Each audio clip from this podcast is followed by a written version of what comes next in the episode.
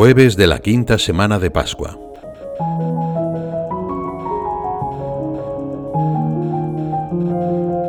Durante la última cena Jesús confiesa, Como el Padre me ha amado, así os he amado yo. Posiblemente los apóstoles no acababan de comprender aquellas palabras, ya que todavía no habían vivido la pasión del Señor. Les sorprenderá después esa donación de Dios hasta la muerte, ese misterio enorme que sobrepasa nuestra capacidad. Jesús se entregó voluntariamente a la muerte para corresponder al amor de Dios Padre, en perfecta unión con su voluntad, para demostrar su amor por nosotros. En la cruz, Jesús me amó y se entregó por mí. Cada uno de nosotros puede decir, me amó y se entregó por mí. ¿Qué significa todo esto para nosotros? Significa que este es también mi camino. Como fuimos testigos hace algunas semanas, en el trido pascual, Jesús no solo habló, no solo nos dejó palabras, se entrega a sí mismo. Nos lava con la fuerza sagrada de su sangre, es decir, con su entrega hasta el extremo, hasta la cruz.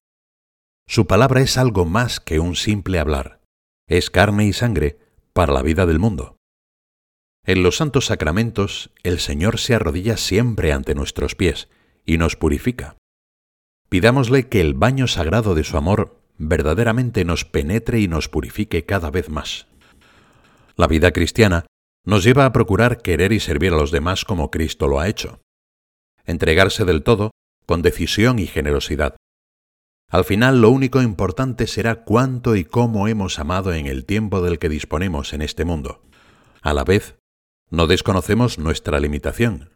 Sin la ayuda de Dios, no somos capaces de un amor así. Esta tarea de amar como Cristo siempre es nueva en el sentido de que no lo alcanzamos plenamente. Nunca llegamos a amar como yo os he amado, cuando quien lo dice es la caridad infinita, el amor mismo. Necesitamos que Cristo nos encienda y nos dé su propia vida, su capacidad de amar hasta el fin. En la escena que leemos en el Evangelio de hoy, Sigue el Señor hablando de su llamada, de su predilección por nosotros. Nos quiere siempre junto a sí. Permaneced en mi amor. El amor que Dios ha tenido por nosotros es el que fundamenta nuestra vida y nuestra capacidad de amar. Él ha querido nuestro concreto temperamento, nuestro entorno, nuestra libertad, nuestras capacidades y también cuenta con nuestros límites y defectos. Permanecer en ese primer amor es alargar durante toda la vida aquella inquietud de corazón tan propia de los jóvenes, aunque pase el tiempo. En el caminar de la vida, podemos sentir que el corazón anhela expandir el amor que recibimos y que damos. Quizá lo encontramos en tantas cosas buenas del mundo. La naturaleza, los amigos, la belleza de lo verdadero, etc.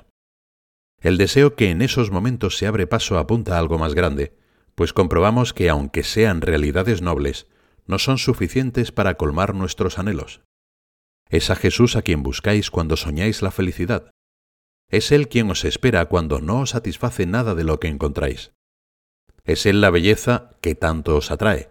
Es Él quien os provoca con esa sed de radicalidad que no os permite dejaros llevar del conformismo. Es Él quien os empuja a dejar las máscaras que falsean la vida. Es Él quien os lee en el corazón las decisiones más auténticas que otros querrían sofocar. Es Jesús el que suscita en vosotros el deseo de hacer vuestra vida algo grande, la voluntad de seguir un ideal, el rechazo a dejaros atrapar por la mediocridad, la valentía de comprometeros con humildad y perseverancia para mejoraros a vosotros mismos y a la sociedad, haciéndola más humana y fraterna.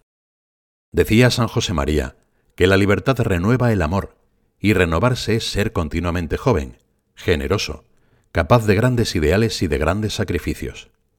Recuerdo que me llevé una alegría cuando me enteré de que en portugués llaman a los jóvenes os novos.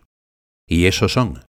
Os cuento esta anécdota porque he cumplido ya bastantes años, pero al rezar al pie del altar al Dios que llena de alegría mi juventud, me siento muy joven y sé que nunca llegaré a considerarme viejo, porque si permanezco fiel a mi Dios, el amor me vivificará continuamente, se renovará como la del águila mi juventud.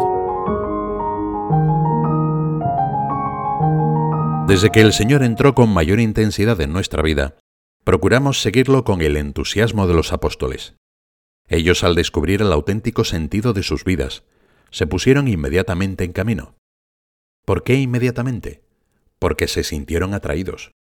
No fueron rápidos y dispuestos porque habían recibido una orden, sino porque habían sido atraídos por el amor. Los buenos compromisos no son suficientes para seguir a Jesús, sino que es necesario escuchar su llamada todos los días.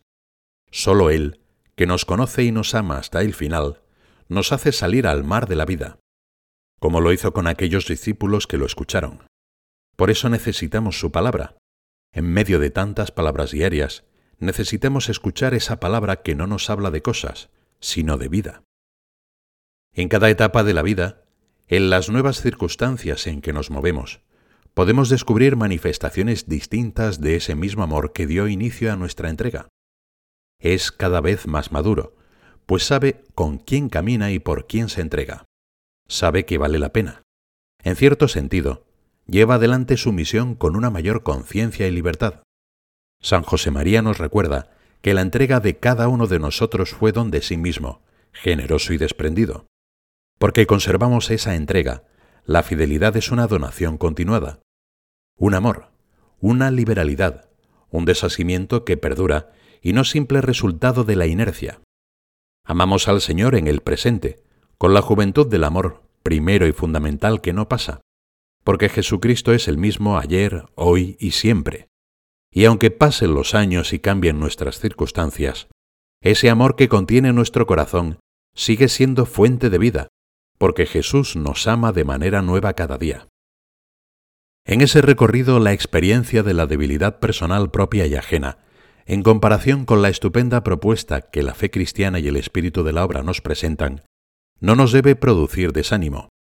Ante el desencanto que pueda producirnos la desproporción entre el ideal y la pobre realidad de nuestra vida, tengamos la seguridad de que podemos recomenzar cada día con la fuerza de la gracia del Espíritu Santo y con la ayuda de nuestra Madre, María.